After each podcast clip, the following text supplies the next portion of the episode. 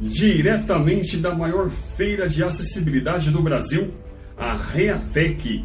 E para conferir o que teve na Reatec está o nosso repórter Humberto Silva. Fala aí, Humberto, o que está rolando aí na Reatec? E aí galera, estamos na Reatec 2023, hoje é um sábado. Ao fundo vocês estão vendo o pessoal jogando bola. Vamos dar um giro por essa feira e ver o que tem de bom? Até daqui a pouco.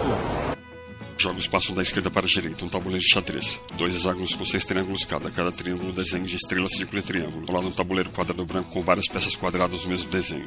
Tabuleiro com nove peças 3x3, números fora de ordem de 1 a 8. Triângulo com números de 1 a 9 que formam um triângulo. A Feira Reatec acontece a cada dois anos. Não deixe de participar e venha junto com os cegos.